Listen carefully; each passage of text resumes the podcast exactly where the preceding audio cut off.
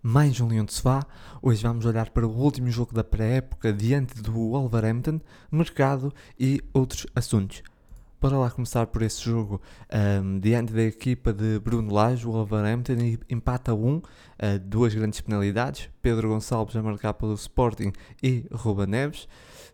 Um, quanto ao 11, começamos aqui pelo, pelo 11 eu diria, próximo daquilo que poderá ser na primeira jornada do campeonato, dia 7 uh, eh, de agosto, uh, mas aqui com duas alterações uh, forçadas. No caso, começamos por Ada na baliza, por lesão, e tudo indica será uma baixa prolongada por uma lesão no joelho. devemos, devemos ficar sem o, o guarda-redes, infelizmente, durante as próximas semanas. Franco Israel que é obrigado a assumir mais cedo do que previsto. E depois no meio campo o Garto. O Garto deverá ser uma ausência muito prolongada, provavelmente até já poderá estar disponível no primeiro jogo do campeonato, uh, mas obrigar também aqui uma, uma, uma saída por lesão no caso do Garto, uma lesão mais, mais uh, menos grave, digamos assim, Morita a entrar para o, para o meio campo. Na frente de ataque, eu acho que será Uh, aqui teremos uma frente de ataque muito próxima do campeonato, porque muito próxima não será essa, para mim será essa uh, muito provavelmente um, o trio de ataque do campeonato, Pedro Gonçalves, Paulinho e Trincão. Eu acho que por aquilo que tem sido as apostas de Ruben Amorim ao longo de, desses jogos, desses últimos jogos, depois a partir do momento em que entrou Trincão, um, esse, esse, trio, eu, eu, eu creio que será esse o trio titular ao longo da época, pelo menos o que vai somar mais minutos, ao que tudo indica, será esse o trio. Um, na, na, defesa, uh, Mateus Reis, Coates e Inácio, acho que nenhuma surpresa, porque o Santos Just já no banco, né, já depois de um período um, onde foi baixa por lesão, aparece aqui já disponível no banco, mas nem sequer somou um minuto. Santos Just, um, Jeremiah Santos, Santos Just, assim é que é, apareceu agora no, nos últimos, na última semana, disponível, fazer treino com, no, no relevado. Um, e, e, muito provavelmente não, não será a opção nos próximos, nos próximos jogos um, a doer um, do campeonato, porque, porque não fez pré-época, basicamente, não conhece a equipa, não está integrado com a equipa. Um, e, e, o trio que, que, é o trio do ano passado, Mateus Reis, Coates e Gonçalo Inácio, uh, tem dado boa resposta. Depois, claro, que dependendo do jogo, Nuno Santos, uh, em alguns jogos, será que Nuno Santos é uma opção válida à ala, uh, à ala esquerda? Claro que alguns jogos pode ser mais complicado. Se falarmos, por exemplo, já a terceira jornada, o jogo contra o Porto, poderá ser arriscado e se calhar nesse jogo, Mateus Reis, se calhar passe para a ala Uh, mas eu também não acredito que Santos Just vai entrar já na terceira jornada. Poderá acontecer, depois depende muito como é que o Ruben vê o jogador, se confia bastante no jogador ou não. Mas como é uma posição que exige muitas dinâmicas, estamos a falar de, no caso de Franco Israel, é uma, uma é uma posição de guarda-redes que também tem de conhecer a equipa, mas é, exige muito menos do que um central. No caso central, exige muita, muito conhecimento, ainda mais da forma como a Sporting joga, com uma linha sempre muito subida a forma como a linha um, toda muito coordenada, um, exige muitas rotinas com a equipa. E o Santos Justo não tem essas rotinas, por isso eu acho que seria um risco um, jogar já com, lançar já o Santos Justo nas próximas jornadas, eu acredito que não vai acontecer, infelizmente não vamos ver já o jogador. E, e isso reforça mais aquilo também que eu tinha dito, que era um, Santos Justo. Foi um grande reforço, mas uh, não foi o maior reforço porque nós estávamos bem nessas posições. Claro que assim, com o Santos Justo, um, podíamos passar Mateus Reis para a ala e com o Santos Justo na central ficámos mais fortes, teoricamente, mas Nuno Santos tem estado bem na, naquela posição e Matheus Reis, Coates e Gonçalo Inácio no trio de defesas centrais dão uma ótima resposta. E por isso Santos Justo vai ter de trabalhar muito para ganhar o lugar e, e lá está, volto a dizer, acho que ele não vai ser opção nos próximos jogos por, por ter perdido basicamente toda a pré-época e mesmo agora no último jogo ainda esperava que ele fizesse ali uns minutinhos, mas não fez. E por isso acho que ele não vai ser opção uh, para breve, acho eu, mas vamos ter de, vamos ter de aguardar, o Ruben Amorim é que sabe. Um, seguindo então para o jogo, um, um, jogo, um jogo disputado, um jogo disputado contra uma boa equipa, uma equipa da, da Primeira Liga, obviamente, vem com outra, outra intensidade, são, são equipas que estão habituadas aos jogos de, de alto nível. Um, foi um jogo obviamente disputado, mas claro, o Wolverhampton sempre com muito mais capacidade de chegada. Uh, o Sporting até ia tendo bola, mas era a sua bola, a bola era muito mais no seu meio campo e não estava a conseguir progredir com essa com bola. Alguns erros defensivos, algumas perdas de bola também um bocado escusadas. Dentro desses erros defensivos acaba por ser o Gonçalo Inácio a, a, a, cometer um erro numa, numa, num corte, mas que é normal, acontece, é uma, uma abordagem que acaba por, acontecer, por, por correr mal, mas, mas uh, foi um azar. Uma grande penalidade a favor do, do, do Wolverhampton ao minuto 15, que colocava então o Ruben Neves na equipa de, do Bruno Lage na frente.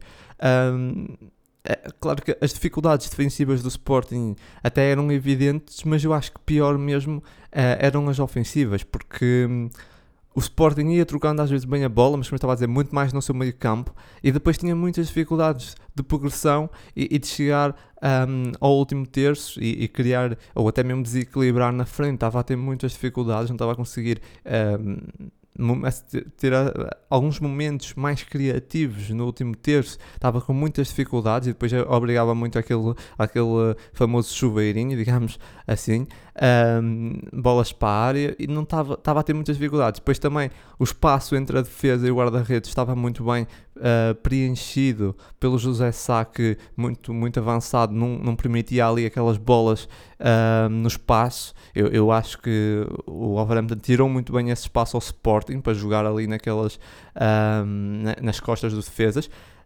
sabendo também que o Sporting às vezes até explora bem isso, pelo menos até no, no ano do título, sobretudo, nesse ano explorávamos muito isso, né, em bolas em profundidade. Um, e, e pronto, já dava um jogo bastante difícil, mas o Sporting ia conseguindo espaços, algumas oportunidades, mas muito mais difícil. O Wolverhampton, quando tinha bola, uh, era sempre muito mais perigoso. Uh, o gol do, do empate é por surgir já no final, lá está uma falta sofrida sobre o Paulinho também, ali algumas uh, dificuldades de entrar com a bola, mas o Paulinho nos ressaltos sofre um toque e, e basicamente um, parado em falta e o Pedro Gonçalves um, a chegar-se à frente para um, para colocar o resultado uh, em igualdade. Uh, no momento também, nesse momento, ou, ou antes do momento do, do, empate, o Sporting até já estava a conseguir soltar-se mais no jogo, podemos dizer assim, porque um, já estava a conseguir até jogar mais no, no meio campo uh, e a criar mais jogadas e ter, ter mais uma criação ofensiva mais, podemos dizer, com mais qualidade no meio campo do Wolverhampton, o que não estava a acontecer em grande parte do jogo, mas ali perto do gol já estava a conseguir ter mais liberdade. Um, obviamente depois o ritmo também vai baixando, porque aqueles primeiros minutos o Wolverhampton estava muito mais intenso. Um, foi uma coisa que também eu fui falando sempre ao longo da pré-época, que eu senti sempre, e, e, também acho que é normal, porque temos sempre que nos lembrar que é pré-época, eu senti sempre que nos jogos nunca vimos um Sporting muito com aquela intensidade que, que estamos habituados na, na, nos jogos oficiais e, e que o Ruben Amorim já nos habituou. Uh, e as outras equipas muitas vezes muito, muito intensas sobretudo nos primeiros minutos, e não vemos isso do Sporting. Eu até, até especulei, os jogadores pareciam que estavam cansados. Um, não sei se é, se é fadiga de, dos treinos de pré-época serem muito exigentes ou se é mesmo por ser pré-época e os jogadores também não querem estar a arriscar entradas e, e, e lances assim, mais disputados até podem se lesionar. Um, não sei, é aquela coisa também, inconscientemente saber que é pré-época também nos faz com que eles relaxem um bocado. Um, se fosse um jogo a doer contra o Wolverhampton, provavelmente a primeira parte, sobretudo, não seria tão. Um, ou, ou, não haveria tão pouca intensidade por parte do Sporting, do Sporting, provavelmente. Mas a verdade é que até antes do penalti o Sporting já estava a conseguir soldar-se muito mais no jogo. Na segunda, na segunda parte, acho que não é grande história, porque houve um, um abaixar de intensidade muito evidente de ambas as equipas. Uh, o Wolverhampton, que já estava a baixar um bocado ainda na primeira parte, na segunda baixou bastante e o Sporting também, acaba por, também, por ir atrás um bocado. Uh, as duas equipas num ritmo muito mais, muito mais baixo. Uh, o Sporting até foi conseguindo atacar mais também, jogando mais bola, tendo mais espaço, uh, mas continuava a faltar, continuava a ter dificuldades, continuava a faltar criatividade e, dificuldades na definição. Uh, com o Wolverhampton a atacar até menos, eu diria que o Wolverhampton atacou muito menos, mas quando atacava era muito mais perigoso. E, e até a segunda parte, a melhor ocasião de gol, o Wolverhampton teve poucas ocasiões de gol, mas a, melhor a ocasião de gol de, de, toda a segunda parte foi, um, para não dizer toda a partida, foi do Wolverhampton, que foi aquele, aquela um, corte na, em cima da linha do Mateus Reis. Um, por isso, o Wolverhampton, eu acho que no campo geral o Wolverhampton atacou menos, eu diria que o Wolverhampton atacou menos e não estou a ver estatísticas, estou mesmo a falar uh, pelo que vi. Eu acho que o Wolverhampton atacou bem menos, mas era sempre mais perigoso e chegava muito mais, uh, às vezes, recuperações e era muito rápido uh, na chegada e, e tremia sempre ali a defesa do Sporting, tremia sempre bastante com aquelas aproximações do Wolverhampton. O Sporting muito, mastigava muitos os seus processos ofensivos, uh, chegava lá algumas vezes ou próximo da área do Wolverhampton, mas cumpri, claro, muito poucas vezes, muito poucas, não me lembro assim muito. Isso foi a coisa que mais me preocupou. Ou seja, estava a ser muito difícil. O Sporting muito pouco efetivo no seu ataque, mas até a criar algumas umas boas jogadas, mas com muito mais dificuldades. E o Wolverhampton mais efetivo no seu ataque, mas com menos aproximações. Foi um, um, jogo disputado. Eu acho que o Sporting apresentou, claro, dificuldades, principalmente no capítulo ofensivo, como já fiz questão de sublinhar. Uh, falta de ideias, falta de, de criatividade, mas, mas foi capaz de, de equilibrar, disputar o jogo. Um, o Wolverhampton, podemos dizer que foi mais perigoso no geral, como já, como já disse, foi mais, mais perigoso. Mas o jogo foi disputado, foi disputado. Acho que o empate se, se ajusta. Uh, pena não, terem, não ter uh, havido golos de bola corrida, mas é um resultado que se ajusta, na minha, na minha opinião. Um, mais notas. O Wolverhampton atacou bastante pela nossa direita. Não sei se, se repararam nisso, mas sobretudo na primeira parte, o Wolverhampton atacou quase sempre pela nossa direita. Um, repetiram muitas vezes as mesmas combinações, umas tabelas que depois se libertava o, o, o jogador, um, algum jogador do Wolverhampton, muitas vezes o Pudense. Um, e, e, o Sporting caía muitas vezes na armadilha, nessa armadilha, e várias e várias vezes o Wolverhampton repetia essa fórmula, repetiu quase sempre essa, essa, fórmula, essa forma de atacar, um, e o Sporting sempre a, a, cometer os mesmos erros. Foi uma coisa que eu reparei, sobretudo, isso foi mais na primeira parte, mas também um bocado na segunda. Um, depois, como já, já sublinhei, mas voltando a falar, o Sporting exagerou nos cruzamentos para a área dos, dos Wolves, muitos cruzamentos, muitos cruzamentos, uh, pois os cruzamentos também não estavam a sair bem, os jogadores não estavam bem inspirados, acontece, normal, uh, é para acontecer nesses jogos uh, da pré-época, mas um exagero de cruzamentos que eu não conseguia entender. Uh, se se calhar o Wolverhampton estava a permitir entrar de bola corrida, talvez, ok, mas ainda assim havia momentos em que havia linhas de passe e o Sporting cruzava e muitas vezes estavam estava um jogador na área, ou às vezes não estava ninguém praticamente. Um, por isso, um exagero de cruzamentos que eu não conseguia entender, eh, tendo em conta até que nós não jogámos bem com ponta de lança, assim, aquele ponta de lança clássico, não faz bem sentido aqueles cruzamentos, um, aquele chuveirinho, como há bocado mencionei, não faz muito sentido. Uh, depois, um, lá está, ainda na primeira parte, vou, vou falar já disso, depois passo para falar para um, os destaques, alguns destaques aqui de, de jogadores, mas falar já uh, ainda na primeira parte que o Sporting teve, sobretudo na primeira parte, bastantes dificuldades, foi, foi evidente, uh, e eu acho que passou muito pelo, sobretudo pelo meio campo, e incapacidade, alguma incapacidade que o Sporting demonstrou no meio campo, e, e houveram muitas críticas, claro, novamente, ao Paulinho, eu, eu acho que está aberta oficialmente a, época de caça a um jogador do Sporting, que esse ano premiado é o Paulinho. Uh, os Sportingistas acho que nem dormiam bem se não tivessem um ódio de estimação para culpar por tudo mal que acontece no clube. Tem que haver sempre algum jogador que é para culpar pá, por, tudo, por tudo que acontece. Uh, qualquer coisa que aconteça no Sporting tem que haver sempre um alvo. E, e é o Paulinho, esse ano será o Paulinho, será o Paulinho castigado. Já sabemos que se não formos campeões, o culpado também será o Paulinho, mesmo que ele não faça um único minuto. Um, e o Paulinho foi o mais, castigado nas críticas dos adeptos pela, primeira, pela má primeira parte do, do Sporting. Quando o que eu vi do Paulinho, pá, não foi um jogo brilhante, não foi, não foi. Uh, mas viu a fazer o que, a tentar fazer pelo menos o que, o que faz noutros jogos, ou seja, a baixar para tentar dar linhas de passe, a, a trabalhar bastante no papel defensivo, algo que eu uh, gosto muito, num avançado, um, a dar-se muito nessas disputas. Um, ou seja, não foi tá, não teve muito bem, mas não foi dos piores, ou seja, vários jogadores estiveram mal uh, na primeira parte. Não foi, não foi pelo Paulinho que nós não estávamos a conseguir criar. Ou seja, é uma forma muito limitada de ver o, o jogo e acho que uh, essas críticas ao Paulinho constantes uh, é, a forma mais básica de criticar as incapacidades do Sporting, sobretudo nesses últimos jogos ou até nesse, nesse jogo. que é, opa, o Paulinho não jogou bem, ok. No, ou, aliás, o Sporting não jogou bem, o Paulinho também não, não apareceu muito, a culpa é do Paulinho. Uh, não é do Paulinho. A culpa não é do Paulinho. Ok, o Paulinho não teve muito bem, o Paulinho não, se cá teve algumas dificuldades. Tudo bem, mas não foi o único. Não foi o único. Uh, acho que o Paulinho uh, teve alguns bons momentos, teve alguns bons momentos, mesmo na primeira parte. Agora, não fez um grande jogo, mas não foi por culpa dele que o Sporting não estava a conseguir um, chegar à frente com, com mais qualidade. Não foi por culpa dele. Acho que, que é mesmo muito básico estar agora aqui a culpar o Paulinho. E lá está, tem que haver sempre um, um alvo. Quando vários jogadores não tiveram bem, foi um processo até, sobretudo, coletivo.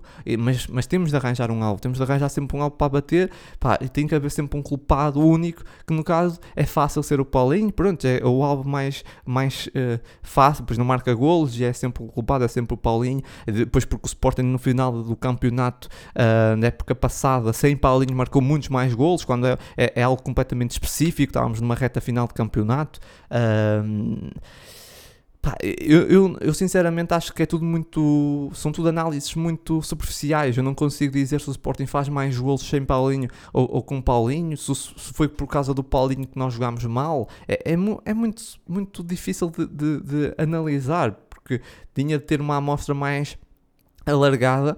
Um, Agora, pá, as críticas ao Paulinho não fazer gols são completamente válidas, né? Eu acho que o Paulinho realmente às vezes falha gols que são inadmissíveis. O Paulinho uh, comete vários erros em vários aspectos. Agora, nesse jogo em concreto contra o Wolverhampton, acho que as críticas ao Paulinho são uma coisa mais ridícula que há, porque não faz sentido, sinceramente, não faz sentido. Acho que vários jogadores tiveram tão mal ou pior que o Paulinho nessa primeira parte.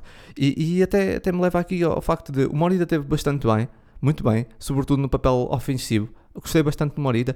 Acho que o Morita não. Um, lá está, o Morita não é o Garte no papel defensivo, mesmo assim cumpriu, teve bastante bem no papel defensivo. Uh, mas eu acho que com o Garte e sobretudo com Padinha, mas Padinha já não temos, o Mateus Nunes liberta-se muito mais no, no trabalho ofensivo. E, e, eu senti que nesse jogo, talvez seja porque o Mateus Nunes ainda não conhece muito bem Morita, ainda está, em, é, um, lá está, ainda está aqui a ganhar rotinas ao lado do Morita, mas eu senti o Mateus Nunes mais contido, se talvez um bocado por causa, um bocado por, por causa do Morita, porque ficou um bocado mais contido no papel, nos, nos uh, trabalhos defensivos e o Morita solta-se mais nesse aspecto e depois vemos menos de, de Mateus Nunes uh, na frente. Uh, não sei, pode, pode não ter sido isso, mas eu acho que, é um bocado isso, porque, por exemplo, com Padinha, o Mateus Nunes, ou quem quer que esteja a jogar ali, liberta-se muito mais, porque o Palhinha cobre completamente todo o campo e, e, os jogadores podem ir todos para a frente à vontade, que ele sozinho defende tudo. Com o Guard também acontece um bocado isso. Com o Morita já é um bocado mais, porque o Morita é, é mais o equilíbrio defensivo-ofensivo, uh, mas não permite tanto que o Mateus não se aventure na frente à vontade, sem medo nenhum de perder uma bola. E, e, uh, e talvez tenha sido por aí, mas o Mateus, o Morita teve muito bem. Não estou a criticar o Morita, aliás, estou só a dizer que acho que falta de conhecimento ainda de Mateus Nunes e Morita, e Morita e Mateus Nunes, sobretudo, um, essa falta de conhecimento, de conhecimento e, e, entrosamento entre os jogadores, uh, o facto de Morita não ser uh, uma máquina defensiva, não, não é, é um equilíbrio entre ofensivo e defensivo, uh, um jogador que faz 6 e faz 8 muito bem em vários momentos do, da partida, uh, obrigar Mateus Nunes a estar mais contido e um bocado por aí nós vimos muito menos, uh, ou tivemos mais dificuldades que a bola chegasse à frente uh, na primeira parte. Ou seja, o Mateus Nunes muitas vezes estava muito recuado, uh, não estávamos a ver o Mateus Nunes com aqueles transportes às vezes mais, entre aspas, arriscados, não é? porque ele, ele vai tentar quebrar linhas com bola, driblar, levar tudo à frente, mas depois se perde a bola, sabe que tem o, tinha o Palhinha ou tinha o Guard, agora com o Morita ele ainda, se calhar, ainda, ainda está a conhecer Morita, não sabe bem em que terrenos é que Morita pisa e talvez tenha ficado um bocado mais contido no seu jogo. Não sei, estou a especular, isso aqui que eu estou a dizer é, é especulação, um, posso estar completamente errado, mas falando já no Morita, a nível dos jogadores, eu acho que Uh, não tem, como já, já referi, não tem a capacidade defensiva do Ugarte, eu acho, uh, mas tem um, um, ótimo equilíbrio entre as duas, ofensivo e um, defensivo. Nesse aspecto, eu acho que ele é melhor que o uh, e a forma como distribui jogo a qualidade dele como bola é incrível, é, é completamente superlativa a sua qualidade. E, e, mesmo, como já referi, mesmo no papel defensivo não, não, não ficou mal, não podemos dizer que teve mal, acho que esteve bastante bem, muito bem nos confrontos, nos duelos, mas no, no papel defensivo eu acho que o Gart, claro que é melhor, e se formos então falar do Padinha, não, não há comparação, mas o Padinha é uma máquina defensiva.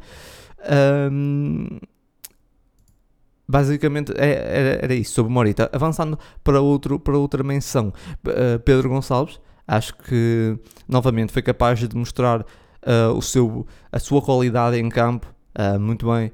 Um, vários momentos com vários pormenores de qualidade, distribuir jogo, a tentar finalizar jogadas, muito, muito bem, muito, muito ligado no jogo. Um, gostei bastante de, de, Pedro Gonçalves, tem feito uma grande pré-época. Um, agora, mais à frente, até vou falar daqueles jogadores que mais gostei e dos que gostei menos nessa pré-época. Uh, já spoiler, Pedro Gonçalves foi dos que gostei mais.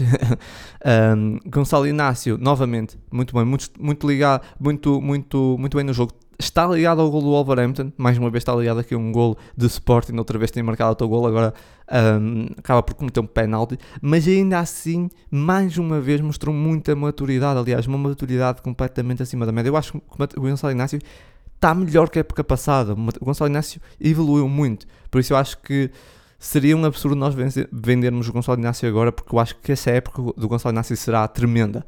Ele está a mostrar uma capacidade, uma maturidade, um, a forma como decide com bola nos momentos também ofensivos. Muito bem o Gonçalo Inácio. Eu gostei muito, gostei muito. Uh, depois também temos de falar de Franco Israel. Temos de falar de Franco Israel porque provavelmente vai ser o guarda-redes nos próximos, nos próximos jogos do Sport. Provavelmente não, é certo, será os próximos, uh, o, o guarda-redes nos próximos jogos do Sporting. Já contra o, Braga vai ser o Franco Israel. Um, e, aqui o jovem guarda-redes uh, uruguaio uh, não foi obrigado a grandes intervenções, uh, a verdade é essa. sofre, tem o gol de penalti, tem mais um ou outro momento, tem aquele momento em que tem uma podemos dizer, uma abordagem Uh, não, não é uma má abordagem, mas, mas comete ali o erro naquele corte em cima da linha do Mateus Reis. Uh, mas sendo a posição de guarda-redes quase sempre ingrata, é, é, bastante ingrata. Eu acho que o que eu posso dizer é que o Israel mostrou principalmente tranquilidade e até alguma maturidade. Porque ele não me pareceu muito nervoso, pareceu muito calmo. Ok, que é um jogo para época, mas ainda assim ele sabe que vai ter de assumir agora. Mostrou, mostrou tranquil, tranquilidade. Eu gostei, gostei do, do Franco Israel. Um, agora, não consigo avaliar a nível técnico porque nós vimos muito pouco e como eu disse, a posição do guarda-redes é muito ingrata e um, o que pode acontecer, e eu tenho sempre algum receio que aconteça, claro, é que um, ele tenha ali um ou outro momento uh, negativo que pode, pode queimar um bocado o seu, seu, percurso no Sporting, porque é um bocado cedo, se calhar, eu, eu, seria muito cedo, eu acho que seria muito cedo para ele um, assumir já a baliza do Sporting, mas é obrigado, foi obrigado, vai ter, vai, ter, vai ter de assumir já. E acho que no futebol, como eu já disse outras vezes, o azar de uns é a sorte de outros. E pode acontecer dele amarrar o lugar e fazer exibições incríveis, mas pode acontecer também de as coisas não serem tão bem e como eu disse, é sempre uma posição muito ingrata, ele pode ser obrigado a só a uma defesa e essa defesa uh, ser, ser gol e depois do jogo todo não ter mais uma única intervenção e ter uma má intervenção que custou um gol e de repente ficar queimado por isso uh, se as coisas não saem tão bem logo de início. É uma posição muito importante, a posição de guarda-redes é uma posição muito, muito importante. E um, temos logo um jogo contra o Braga, logo o primeiro jogo vai ser logo contra o, o Sporting Clube de Braga. É difícil, é difícil, claro que sim, mas um, como disse, também não podemos eh, crucificar o, o Franco Gerel se correr alguma coisa mal, Acho que temos que dar confiança, ter confiança ao jogador, porque uh, é uma posição complicada, é uma posição muito complicada. Sabemos sempre que, que ele pode estar ali 90 minutos em um, uma única intervenção e de repente uh, no, na compensação do, do, ou no último minuto. Um, um remate é golo e, e, ele até fica mal na fotografia e, e é o culpado. Pá, é, muito, é muito difícil, é uma posição muito complicada. Agora, pá, a única coisa que eu posso falar sobre o Franco Gel é que, é que me passou alguma tranquilidade na baliza, mas claro, é um jovem, tem muito para crescer, isso é, isso é normal. Um, a, a, lesão do Adá é uma lesão um, no ligamento lateral interno do joelho direito, que, que tem um, um tempo Uh, segundo eu fui ver, tem um tempo mínimo de duas semanas, mas é muito difícil. Um, no caso do, do, do eu acho que a lesão é, é, média, ou seja, não é muito grave, porque acho que não vai ser obrigado a cirurgia, mas é, é também não é mínima. Um, será ali o tempo médio, por isso provavelmente vamos ficar quase um mês sem Adá.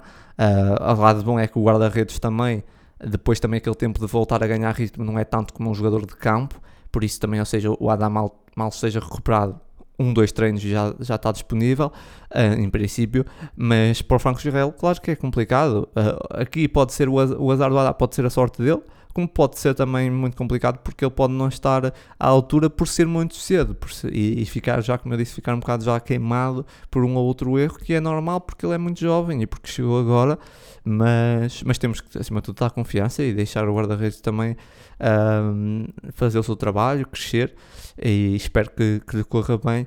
Um, os próximos, os próximos jogos, sobretudo o próximo jogo já, que é contra, contra o Braga. Infelizmente temos um, um arranque pior impossível, né? Braga, Rio Ave e Porto, para o Franco Israel, que provavelmente vai fazer esses jogos e se calhar ainda vai fazer um ou outro jogo de Champions. Mas eu acredito que nos jogos Champions talvez o Haddad já esteja disponível, não sei. Será, será complicado, será complicado. Agora, com o Franco Israel, com certeza é um bom guarda-redes a nível técnico, é, isso é certo, porque senão não estava no, na Juventus.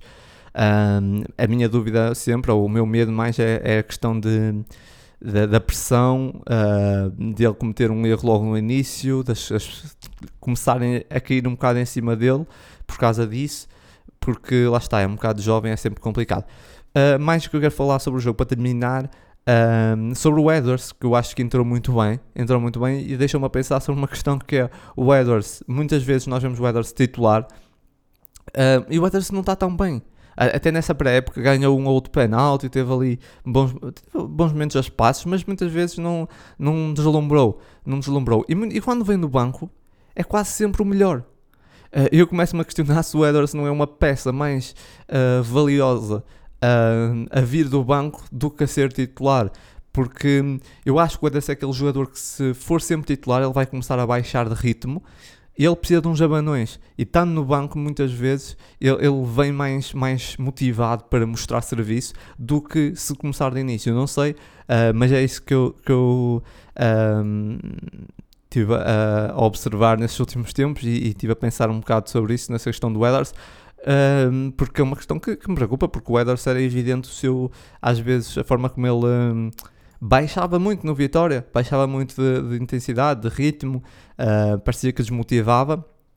Um, e, e, nós vemos no Sporting, vimos um bocadinho isso nessa pré-época, um bocadinho ele mais, mais parado, mais, mais. Não foi jogos assim um pouco intensos, mostrou pouco, teve ali, lá está, ganhou aqueles dois penaltis, mas uh, teve um outro momento de um contra um, mas, mas mostrou pouca intensidade, pouco ritmo de jogo.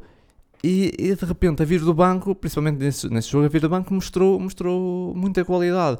Um, não sei se o Ederson não vai ser uma peça mais fundamental nessa próxima época a vir do banco, vários momentos, um, ali para os últimos 30 minutos, 40 minutos, do que, do que ser titular, principalmente com o Trincão, e eu acho que o Trincão será, será titular. Eu acho que o Trincão será titular. Não estou a dizer que Trincão e Ederson não podem jogar juntos, podem, só que em princípio uh, Pedro Gonçalves será titular Trincão também acho que sim.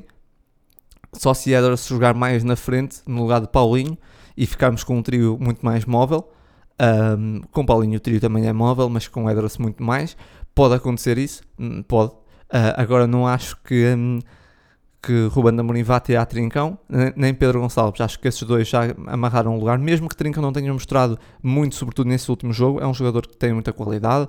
Uh, fez esse último jogo foi mais apagado, mas acontece. Mas é um jogador que, que tem provas dadas e que, que, na minha opinião, será sempre titular. O Pedro Gonçalves também tem jogos que às vezes não toca na bola praticamente, mas é um jogador com uma qualidade superlativa e que vai ser sempre titular. E o Trincão acho que está nesse patamar, ou seja, pode fazer jogos mais apagados, mas será sempre titular porque é uma peça completamente uh, indiscutível nesse Sporting, eu acho, e com uma qualidade acima da média.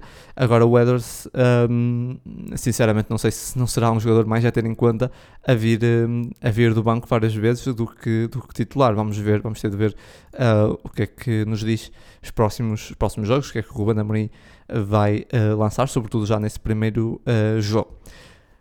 Fazendo aqui um apanhado uh, à pré-época, né, que terminou agora com esse jogo do Wolverhampton, um, eu vou falar dos jogadores que mais gostei e daqueles que um, gostei menos e já, já passei aqui por, por, por eles.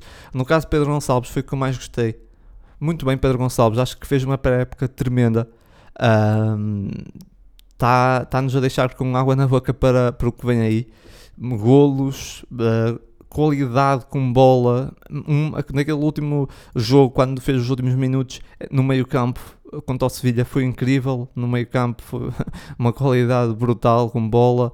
Uh, no, outro jogador que, que, também quero sublinhar da pré-época, Gonçalo Inácio, por tudo que já falei várias vezes aqui nestes últimos momentos, a maturidade que ele mostrou, voltou a mostrar muita capacidade ofensiva com bola, e eu acho que essa época vai ser a grande época do Gonçalo Inácio. Uh, depois há jogadores que só confirmaram, Mateus Reis só confirmou. Uh, Mateus Nunes podemos dizer que teve altos e baixos. Vimos pouca intensidade de Mateus Nunes, mas eu acho que é aquela questão de, de pré-época. Uh, depois, outro jogador que eu acho que nos vai surpreender a todos, Morita. Eu já tinha chamado a atenção que Morita ainda era capaz de nos surpreender a todos. E mesmo a mim, mesmo a mim, que, que no início achava que Morita se nem era uma peça para ser titular. Uh, mas, mas vai ser, mas vai ser, é um, um jogador uh, que, que, mostra mais uma vez porque é que o Ruben Amorim é um treinador diferenciado, porque viu o que nós todos não vimos no Morita, é um jogador brutal. Um, e depois quero falar do jogador que mais me desiludiu na pré-época, que acabei de falar, falei agora mesmo dele, que é o Weathers. Uh, acho que em muitos momentos, como eu disse, ele mostrou qualidade no 1 para 1, inclusive ganhou dois penaltis, verdade. É um jogador que mexe, abana, abana bastante com o jogo, até sobretudo a vir, com o banco, a vir do banco. Mas sinceramente vi pouco, tendo em conta que até nesse momento tem um, um adversário, entre aspas, um, um, concorrente, podemos dizer assim, à posição de grande nível que é o Trincão. Edwards tem um trabalho difícil pela frente. O Edwards não me convenceu nesse momento. Eu, pelo pouco que vi do Trincão, ainda assim nesse momento uh, apostava no Trincão. E se tivesse de escolher entre os dois, não apostava no Edwards, apostava no Trincão. Porque o Edwards um, ganhou dois penaltis, mas isso não é suficiente. Acho que houve jogos em que teve muito apagado, muito distante da equipa, muito desligado do jogo, muito pouco, um ritmo muito, muito baixo, muito pouca intensidade de jogo. Um, nesse último jogo foi um bocado diferente, mas como eu disse, a vir do banco abandonou ali com o jogo contra, o, contra os Wolves, mas no geral um, o Weathers tem de dar bem mais para ser uma opção e acho que ele não vai ser opção no primeiro jogo titular, no primeiro jogo contra o Braga. Acho que o trio da frente vai ser Trincão, Paulinho e, e Pedro, Pedro, Pedro Gonçalves, um, Pedro Edwards não existe, uh, podia ser que uma fusão de Pedro Gonçalves e Edwards, mas é, era bom, era bom. Um, Pedro Gonçalves, acho que será, aliás, eu acho que o Once vai ser exatamente o mesmo que foi contra o, um, o Wolverhampton, à exceção de Morita, em princípio, se o Gart estiver disponível, vai ser o Gart. Tudo o resto será o mesmo, havendo a dúvida de Mateus Reis fazer central ou fazer ala, mas depois aí é um bocado, uma questão um bocado de dúvida. Depois entra Luís Neto ou entra Santos Just, não sei. Aí, aí é a questão que eu tenho mais dúvidas. Mas basicamente é isso. Foi os jogadores que eu, que eu mais gostei, volto a sublinhar, foi Pedro Gonçalves. Uh, gostei bastante de Pedro Gonçalves. Morita, uh, e, e, Gonçalo Inácio, e depois os outros jogadores confirmaram a qualidade. Uh, e, e, o Edwards foi o jogador que, que, esperava mais. O Edwards esperava mais, até porque já está desde, desde de janeiro, já está desde janeiro no Sporting, esperava, esperava muito mais do Edwards, mostrou muito, muito pouco, pelo menos para mim mostrou pouco. Eu queria ver, ver mais do, do sinceramente. Uh, gostei mais do, do Trincão nos poucos tempo, no pouco tempo que o Trincão teve, e até mesmo nesse jogo teve, não teve muito bem, mesmo assim gostei mais do Trincão do que o Edwards, mesmo o Edwards tendo, como já referi, tendo ganho dois penaltis, acho que isso foi curto para na pré-época, acho que foi, foi, foi uma pré-época um bocado abaixo do, do Edwards e por isso é que eu acho que ele não vai ser titular. Uh, mas foi uma, uma boa pré-época do Sporting enfrentar aqui Vila Real, Sevilha, Wolves, três, três uh, clubes muito fortes, uh, a Roma também. Um, uma pré-época muito, muito difícil, se nós tivermos em conta os nossos rivais que tiveram também pré-épocas com clubes, com clubes fortes, mas uh, eu acho que não tem comparação. Uh, o, o, Benfica dá uma goleada no Fulham, uh, tem Newcastle, o Porto, Mónaco, Uh, depois foi os jogos da, da, nossa, da, nossa, da nossa liga, uh, contra clubes da nossa liga. Ou seja, o Sporting teve, em comparação com os rivais, o Sporting teve a pré-época muito mais difícil. Um, por isso eu acho que o Sporting está mais que preparado para o campeonato, uh, não olhando para os resultados, porque acho que não faz sentido nenhum estarmos a fazer um apanhado aos resultados, uh, sinceramente, uh, não, faz, não faz mesmo sentido nenhum. Estar aqui, ah, mas ganhámos não sei quantos jogos, ou perdemos não sei quantos jogos, Pá, não faz sentido na pré-época, não faz sentido, ou, ou, quantos golos sofremos, quantos golos marcamos, porque estas análises na pré-época, é, não sei, é, é muito complicado. as ilações podem ser, podem ser muito erradas, porque, porque lá está, é um contexto pré-época e eu acho que há certas uh, questões que todos nós ficamos, né? por exemplo, o facto do Sporting ter sofrido golos em todos os jogos, um, ou em praticamente todos os jogos, mas acho que foi em todos os jogos, ficámos todos um bocado com algum receio disso, mas acho que isso não nos diz muito porque lá está, mais uma vez é pré-época, porque assim, o que mais me deixa receoso foi mesmo as dificuldades ofensivas do Sporting, ainda assim eu acho que não vale a pena estarmos a, a, a aprofundar muito isso, porque é para a época, sinceramente, porque é para a época e porque há muitas coisas que, que na pré-época uh, acaba, acabam por não acontecer, ou seja, a intensidade dos jogadores, uh, o foco, a concentração, uh, o objetivo da vitória, tudo, há muitos, muitos, muitos pontos um, que, que, que, fazem com, com, que aconteça isso, ou seja, que o Sporting teve adversários muito difíceis, teve os adversários mais difíceis de, dos três grandes, foi o clube que teve mais intensidade para a época. Acho que isso é factual. Um, e tudo o resto acho que é uma análise muito complicada de fazer por, por causa disso mesmo, por ser para a época. Uh, acho que o Sporting está mais preparado para, para a Liga uh, depois desses desafios e, e, não me preocupa nada na, os, um, esses últimos jogos ou, ou, não ter ganho esses últimos jogos um, de pré-época. Acho que não me preocupa nada isso vai-me preocupar se o Sporting, passado 3 eh, ou 4 jornadas, não ter ganho um único jogo. Uh, mas aí, aí sim podemos tirar relações. Agora, para a época, eu acho que é muito difícil tirar relações, porque o Sporting podia ter feito aqui uma pré-época contra clubes uh, de nível mais abaixo, tinha feito, dado goleadas a todos, não tinha sofrido um único gol, e íamos estar todos aqui a dizer que foi incrível e foi muito bom, e que o Sporting está, vai ser campeão e vai ganhar a Champions.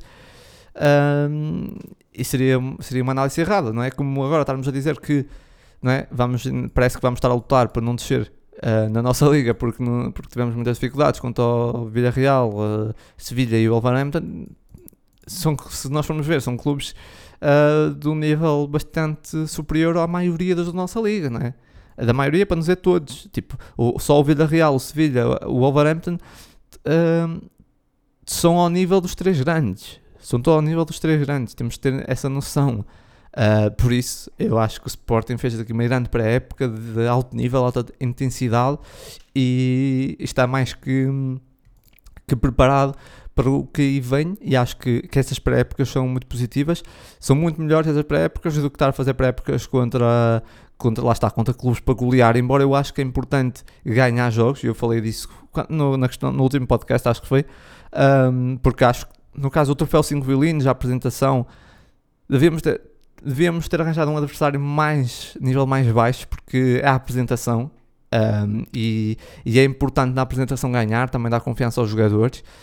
Mas um, se as vitórias também são importantes na pré, porque eu acho que as vitórias são importantes porque dão, dão moral aos jogadores. Acima de tudo, o que é mais importante, eu acho que é muito mais importante, é preparação. É a preparação, e eu acho que os jogadores têm noção disso. E empataram contra o Sevilha, depois perderam nos penaltis, mas empataram contra o Sevilha. Um, empataram contra o Wolverhampton, empataram contra o Villarreal, ganharam a Roma. Eu acho que os jogadores, de certeza, que não estão desmotivados, eles estão uh, em baixo por causa desses resultados. Têm noção que fizeram, tiveram adversários difíceis e, e souberam, em, em, alguns jogos mais que outros, dar a volta a esses desafios. E também expôs aqui certas fragilidades do Sporting que, se fossem outros adversários, não iriam expor. Por isso, eu acho que o Sporting, como disse e volto a referir, está mais preparado para o campeonato e estou bastante confiante para o que aí vem. E, e é isso. Avançamos então aqui para o mercado. Mercado de sofá.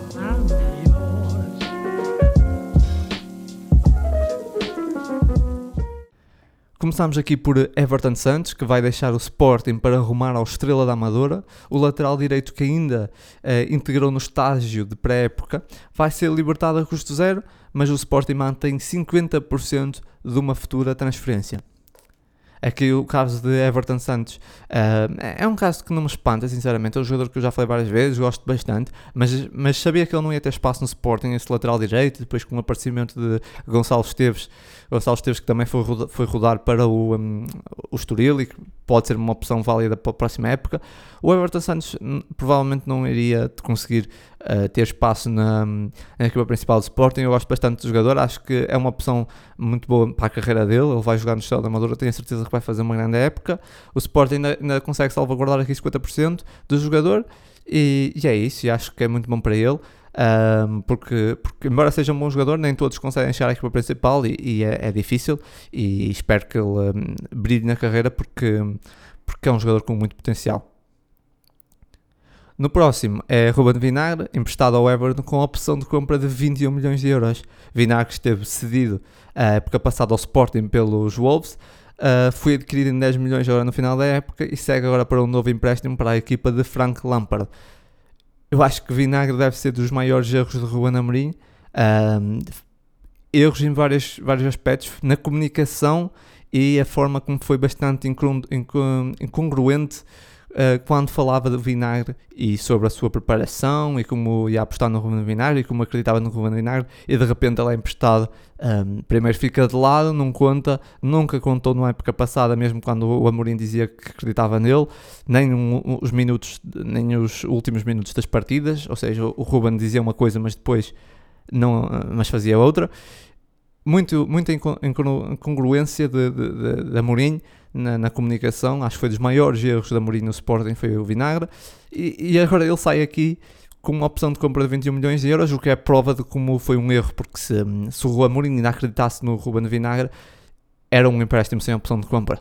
Claro que é uma opção de compra de 21 milhões de euros, que é quase impossível o Everton. Uh, é muito difícil acreditar que o Everton, o Everton vai bater essa opção de compra, mas o que nos leva aqui a pensar sobre o, o erro do, do Amorim e como o Ruben Amorim dizia uma coisa uh, sobre o Vinagre, dizia muitas vezes que acreditava nele, que ainda estava a ser preparado, que, que tinha muita confiança nele, mas aparentemente não tinha assim tanta confiança nele porque um, o emprestou como opção de compra e, e colocou-o de lado logo na pré-época, por isso que, aparentemente o Ruben Amorim um, não acreditava assim tanto no Ruben Vinagre como dizia, foi um grande erro do Ruben Amorim, foi o Vinagre, e não falo pelos 10 milhões pagos pelo Sporting, sinceramente, Uh, isso já é outra questão, não é? Porque os 10 milhões eram pagos consoante objetivos, que o Ruben Amorim os bateu, ou seja, o Ruben Amorim é que fez com que o jogador jogasse aquele certo número de jogos, que eu já não lembro quantos já que eram, acho que eram 15, já não me lembro, mas foi o Ruben Amorim que uh, cumpriu os objetivos, ou fez com que o jogador cumprisse os objetivos para o Sporting pagar 10 milhões, chegando ao final da época, várias vezes referiu e fez questão de sublinhar aos jornalistas que acreditava no Ruben Vinagre, chegamos à pré-época, ele não conta, e acaba cedido com uma opção de compra ao Everton. Não faz qualquer sentido, acho que aqui o Ruben Vinagre, o, desculpem, o Amorim teve muito mal, eu gostava de ouvir o Amorim a falar sobre o Vinagre novamente e a dizer porque é que afinal o, o Vinagre vai para o Everton com a opção de compra, afinal não acreditava tanto nele, parece que não. Uh, foi dos maiores erros de, de Vinagre, uh, desculpem, de, de Amorim, foi o, a aquisição do Ruben Vinagre e acima de tudo a, a comunicação sobre o jogador um, foi um grande erro do, do, do, do Mr. Ruben Amorim. Seguimos aqui para separar que deixa o Sporting em definitivo e assina pelo Panathinaikos da Grécia a troco de 3 milhões e meio. Separar chegou ao Sporting em 19-20 por 6 eh, milhões, realizou 38 jogos com 11 golos. Na última época esteve cedido ao Middlesbrough. Lá está, o Sporar acho que é um jogador que hum, tem mais qualidade do que aquilo que mostrou. Ele também chegou numa, num momento muito difícil do Sporting, foi um bocado vítima de, do momento do Sporting, trocas de treinadores, instabilidade. Foi um bocado também depois o bode expiatório, lá está, mais um jogador que sofreu, foi o bode expiatório do Sporting, porque, porque afinal a culpa do Sporting perder jogos depois passou a ser de Sporar, que não marcava golos, porque se nós olharmos para os últimos pontos de lança do Sporting, todos, são todos o, a culpa do Sporting perder jogos. Uh, primeiro foi o, era o Bas Dost, que naqueles últimos jogos com o Kaiser não servia. o Kaiser não conseguia tirar melhor do Basos, ou o Basos estava em baixo. Depois veio Luís Filipe, Luís Filipe não serve para o Sporting, Sporar não, não serve para o Sporting. Uh, Paulinho não serve para o Sporting, ou seja, ninguém serve para o Sporting tirando Slimani, mas aparentemente Slimani não serve também. Uh, no caso, o Slimani não serve para o treinador. Uh, mas mesmo se Slimani se ficasse muito tempo, também já ia, deixar de, ia passar a ser ele o problema, de certeza. Uh, por isso, o problema do, do Sporting com os pontas lanças já vem de muito tempo, porque os Sportingistas gostam de ver o jogo de uma forma muito básica, ou seja, o ponta de lança vai ser sempre o culpado dos problemas do clube. Um, seja quem for, se vier o Cristiano Ronaldo, vai ser ele o culpado também de tudo. E Esperar sofreu um bocado com isso. Eu acho que ele não é tão mau jogador como mostrou. Uh, o Sport acaba por perder aqui algum dinheiro com ele, mesmo que. mesmo que nada, porque ele vai em definitivo. Eu estava aqui a especular que era. Eu estava aqui a pensar que era 3 milhões e meio de opção, mas não, uh, já assinou em definitivo.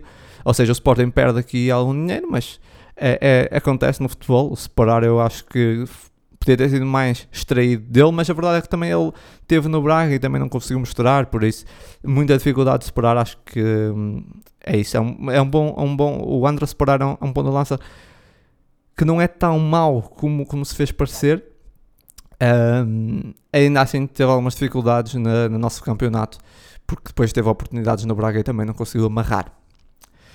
Avançamos aqui para Bruno Tabata, um, uma novela também, a novela Tabata, ao que tudo indica, deixará o Sporting a troco de 5 milhões de euros para reforçar uh, o Palmeiras da Belferreira, só que com notícias a contrariar na última hora, a apontar para um, um desentendimento que levou a retroceder um, esse negócio. Como tal, vamos ter de aguardar para ver o que é que acontece. Um, várias notícias apontavam que Bruno Tabata estava praticamente fechado no Palmeiras por 5 milhões, que era o valor pedido no Sporting. Depois houve aqui algumas questões e, e depois há notícias já a dizer que o Tabata vai ficar no Sporting e será uma peça a, um, a, ter em conta então para o plantel do Ruben Amorim na próxima, na próxima época, para a época 22-23.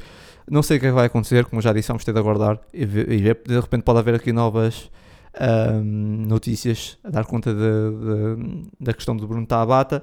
Uh, o que, é que eu acho se Bruno Tabata ficar é sempre uma boa opção, porque acho que o Bruno Tabata é um jogador que acrescenta em várias posições. Agora temos de ter em conta que o Bruno Tabata não é um jogador que está nas primeiras opções para Ruben Amorim. Ruben Amorim, quando precisar de lançar um jogador, nunca vai pensar em Bruno Tabata, vai ter sempre outros jogadores à frente. Uh, nesse momento, se for preciso, até Rochinha já está à frente do Tabata. O, o, Ruben Amorim já disse que gosta do Tabata, que vê bastante qualidade e até, inclusive, já disse que ele merecia jogar mais.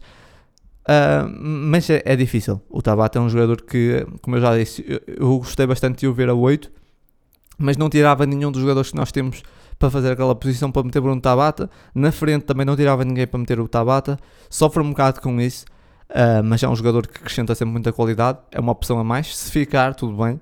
Uh, aliás, ficar é, é, bom se ficar, porque é sempre um jogador com qualidade que nos acrescenta bastante ao plantel. Se sair, um, é, é, só bom para o jogador, porque a nível financeiro também não é grande coisa para, para o Sporting, se não, não entra grande coisa, é mesmo mais para o jogador seguir a sua vida. Uh, porque eu tenho a certeza que o, o, o Bruno Tabata queria para o, para o Palmeiras, em princípio, jogar numa posição mais meio campo. Iria hum, fazer uma grande época com o Abel Ferreira, eu tinha certeza. Iria ser muito bom para ele, por isso até gostava hum, que ele fosse mais pelo plano pessoal do jogador, porque gosto do jogador e acho que ele merece jogar.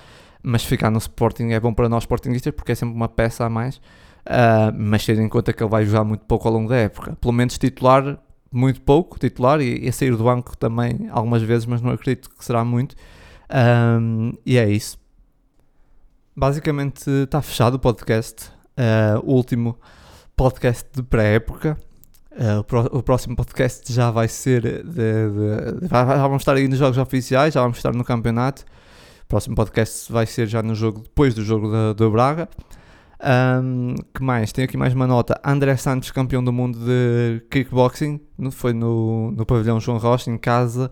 Dar aqui os, os parabéns ao, ao, campeão André Santos.